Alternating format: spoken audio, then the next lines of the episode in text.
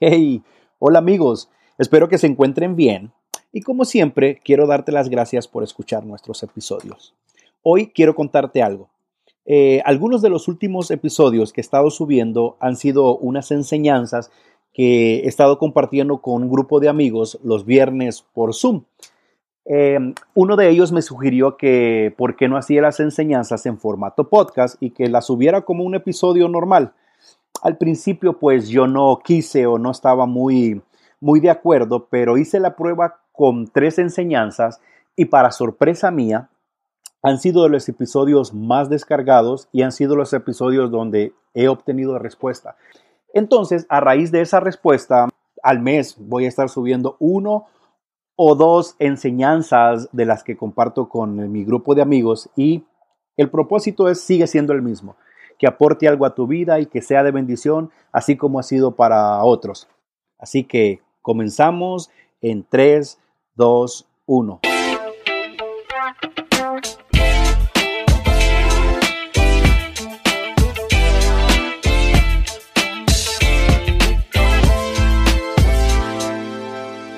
El primer error de Pedro fue la autosuficiencia. Y en ese sentido es cuando nosotros nos parecemos a Pedro. Y entonces, muchas veces así somos nosotros. El Señor nos está diciendo y nos ve las promesas que hacemos y los compromisos que tomamos y el Señor no solo nos queda bien, dice, ay, yo sé que, Señor, yo prometo que voy a hacer 30 días de orar y leer tu palabra y el Señor, Ah, yo conozco la intención, Mario, pero ¿qué dices que vas a cambiar? No es la primera vez que dice que ya no vas a ver lo que están viendo, que no es la primera vez que dice que ya no vas a decir esas palabras, que no es la primera vez que me dice que ya no vas a pelear, no es la primera vez que dice que vas a cambiar tu carácter. Yo ya sé, pero aquí estoy para ayudarte. Pero Pedro y Mario y todos los que estamos aquí no es en tus propias fuerzas, no es en autosuficiencia entonces Pedro, no, yo voy a morir contigo si es necesario. Eh, y Pedro me llama la atención que les dice, yo no sé estos, o sea, echando de cabeza a los demás discípulos y él tirándose la de superior, yo no sé estos, pero yo, yo jamás, jamás te voy a negar. Y Pedro insistía, Señor, déjame, yo sé lo que hago, yo tengo todo bajo control. Y muchas veces, y, ya me voy, a, ya esto se está poniendo bueno, ya estoy, en, el motor ya está encendiendo las cosas malas, eh, eh, que quizás con resultados malos que hemos tenido a lo largo de nuestra vida cristiana, quizás fue algo que Dios nos advirtió y nosotros seguimos de necios. Nosotros seguimos insistiendo. Muchas veces el Señor te dijo, ese noviazgo no. No, Señor, yo tengo todo bajo control. No, por ahí no. No te conviene. No, Señor, que si tú eres amor y me vas a entender porque estoy enamorado, estoy enamorada. No, Señor, tengo todo bajo control, lo voy a convertir, la voy a convertir. Y nos dijeron, ese empleo no, ese trato no, esa sociedad con X persona no, esa amistad no, esa relación no. Y nosotros no, Señor, como Pedro, autosuficientes, creyendo que lo vamos a cumplir, creyendo que lo vamos a hacer. Entonces, muchos errores y muchas cosas es porque la autosuficiencia de nosotros no nos permite ver que somos débiles y que vamos a tropezar casi en un 99.99%. Ojo con la autosuficiencia, que es uno de los primeros errores. Usted dirá, autosuficiencia no tiene nada de espiritual, tiene mucho que ver con la espiritualidad, porque nosotros en nuestro espíritu, en nuestra mente, no podemos con todo lo que se avecina, pero nosotros en Dios vamos a tomar mejores decisiones. Si yo le digo a mi esposa, a veces nosotros orando, leyendo la palabra, tomamos malas decisiones porque pensamos que, ah, ok, yo creo que no digamos sin orar, sin leer la palabra, sin tener comunión, sin escuchar la voz de Dios. Hermano, yo le quiero decir algo, la voz de Dios en cualquier decisión que vayamos a tomar no tiene que ser la última opción, no tiene que ser el que va a reparar mi decisión, es el que me tiene que conducir a tomar la decisión. Muchas veces como cristianos, nosotros gastamos más tiempo en reparar decisiones que en construir decisiones. Y entonces vemos grandes ministerios caer porque se creyeron suficientes ellos en su propia opinión en vez de depender de Dios. Entonces, yo personalmente quiero decirle que creo que Pedro era sincero, porque muchos dicen, sí, Pedro, el hipócrita, el que negó a Jesús, que qué poca la de Pedro, que todos, todos en algún momento, no puedo juzgar porque el día que nos veamos arriba me va a decir, oh, yo te escuché a vos en un Zoom criticándome y, eres igual o peor, porque seguramente hemos hecho cosas pedriñas eh, las hemos, hemos nosotros actuado igual o peor que Pedro. Hemos negado a Jesús consciente o inconscientemente. Yo creo que Pedro no estaba mintiendo. Yo creo que, que Pedro no se conocía a él mismo. La segunda cosa, hermano, que puede pasar en eso es alejarse. Dice el versículo 54, y Pedro le siguió de lejos hasta dentro del patio del sumo sacerdote. Escuche bien esto.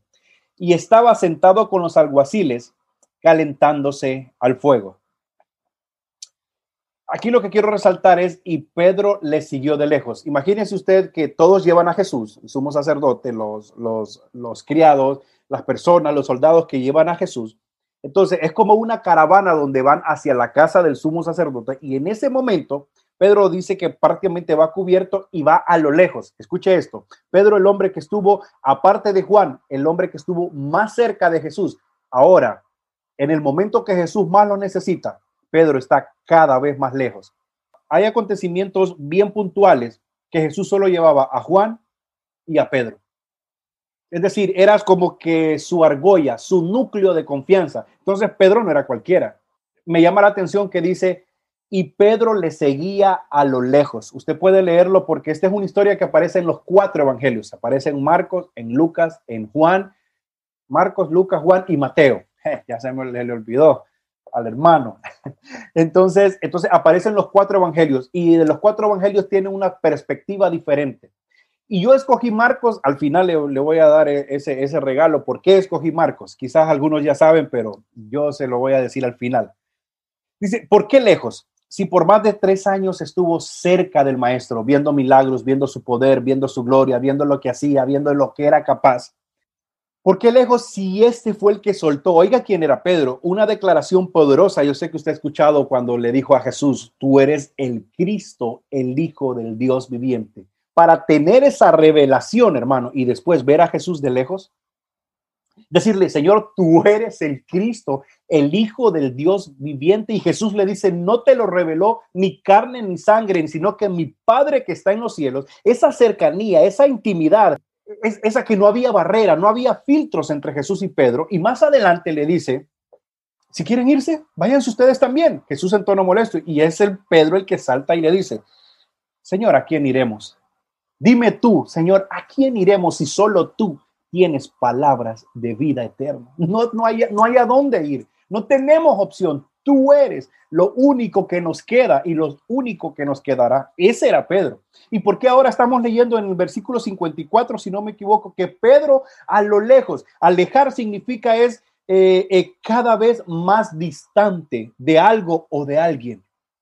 Entonces, de la cercanía, de la intimidad, ahora tenemos a un Pedro lejos un Pedro a la distancia. Y es que yo le voy a decir algo, hermano, los verdaderos cristianos se conocen cuando la cosa se pone difícil, cuando se pone complicada. Dentro de una iglesia, hermano, dentro de una iglesia, cualquiera actúa como Pedro.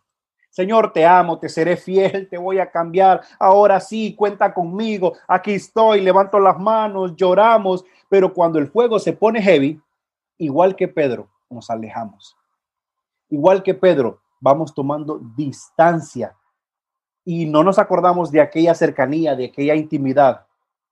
Y es ahí donde yo digo que Pedro nos representa cabalidad, porque todos en algún momento nos ponemos las botas de Pedro, nos ponemos el overol de Pedro y decimos, sí, Señor, yo recuerdo que siempre me pasaba, yo no sé a ustedes, ustedes son más cristianos que yo, pero en mi iglesia hacían campamentos juveniles una vez al año de las diferentes iglesias de la misma denominación y en los campamentos era fuego, hermano, era una bellezada y uno venía con compromiso, venía con su nota de que hoy sí que voy a leer, que voy a escribir, que voy a evangelizar, que voy a dejar de hacer esto, que no voy a pecar, pero hermano, y esa gana yo de que hoy sí enemigo, hoy sí diablo, te voy a derrotar.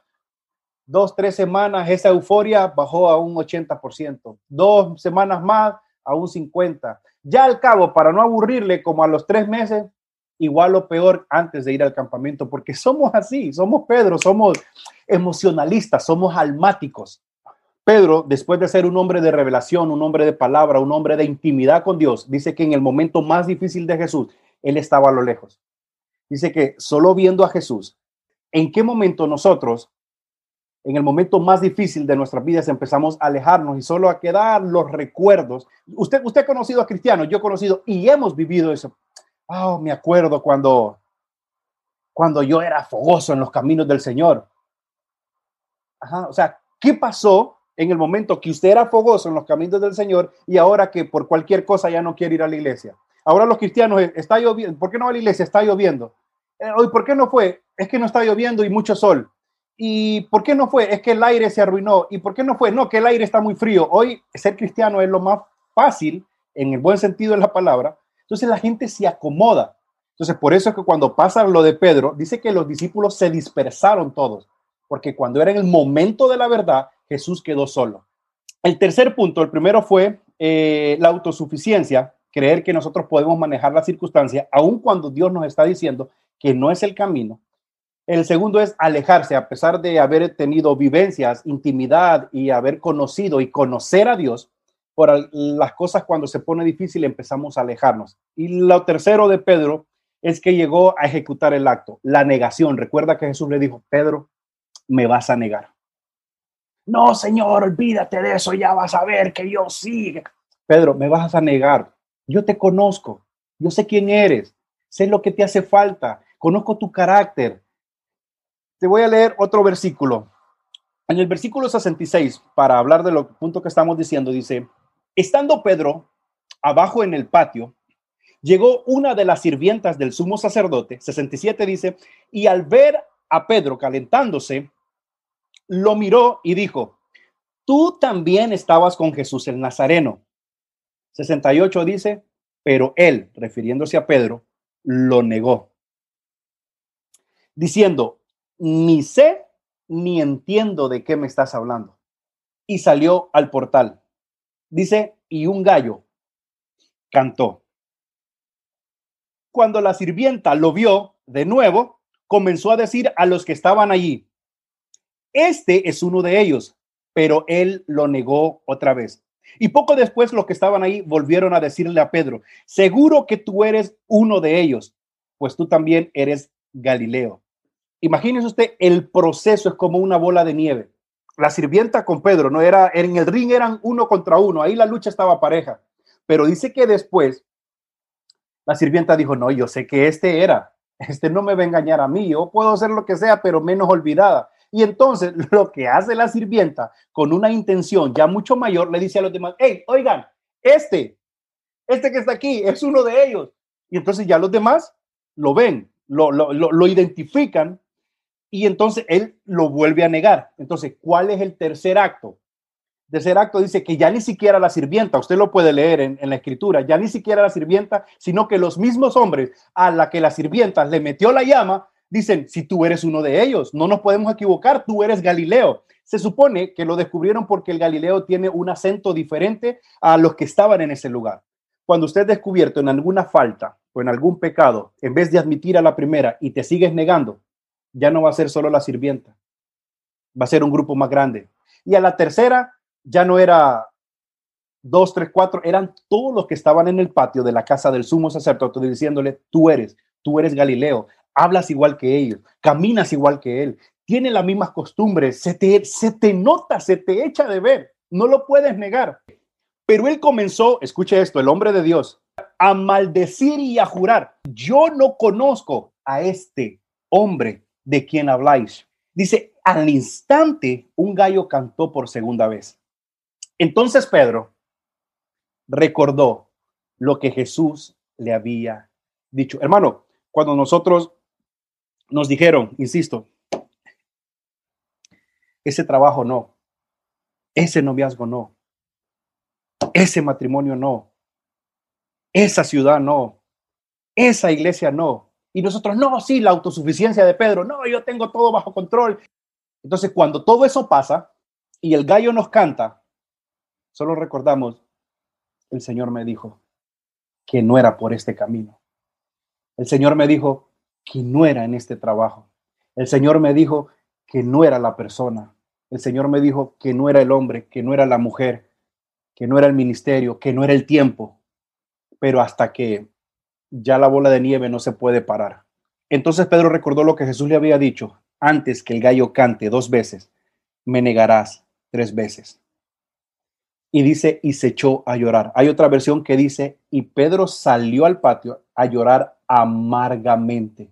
Yo no sé cuántos de los que me están escuchando ha llorado amargamente. Lucas dice que llevaban a Jesús de regreso y que en eso volteó a ver a Pedro y que con esa mirada de Jesús fue la que quebró el corazón de Pedro, como diciéndole, te lo dije. Entonces, hermanos, pongámonos en la mano del Señor, no somos autosuficientes, somos Pedro, somos volátiles, somos almáticos, somos personas que nos vamos a equivocar, somos personas que vamos a negar, que vamos a fallar, que nos vamos a alejar en los momentos cruciales. Si llegaste hasta el final, quiero darte las gracias. Si este episodio fue de bendición para tu vida, por favor no olvides compartirlo con algún amigo o con alguien que tú crees que puede serle de bendición. Y por último, si tú me escuchas siempre, ya sabes lo que voy a decir. Y es sí, eso, ni más ni menos. Si nos escuchas en Apple Podcast, por favor, regálame las estrellitas que creas conveniente para este programa. Deja una reseña, algún comentario. Si nos escuchas en Spotify o en Google Podcast, por favor, danos follow o seguir para que te caigan al instante que nosotros subimos un episodio. Recuerda que también tenemos un canal de YouTube, también como Cosas y Casos Cristianos, donde estamos empezando en el mundo del video. Eh, así que también puedes pasarte por ahí. Yo te espero. ¿Ya? Por favor, dale suscribirte. Oh, una cosita más. En la descripción te voy a dejar un enlace de una cuenta de PayPal por si alguien de ustedes quisiera aportar algo para seguir creando contenido, porque ahora mismo pues hay algunas herramientas que no están al alcance. Bueno, mejor dicho, no están a mi alcance y que queremos tener más adelante para crear más y mejor contenido. Pero si usted no puede, no quiere o no siente, no se preocupe. Este canal de podcast y el canal de video siempre vamos a crear contenido que pueda bendecir tu vida sin ningún costo. Nunca ha sido nuestro propósito agarrar ni siquiera cinco centavos. Nada más que te lo pido como favor y, como comentario, no está de más decirlo. Así que gracias amigos, un fuerte abrazo y los veo la próxima semana. Bendiciones.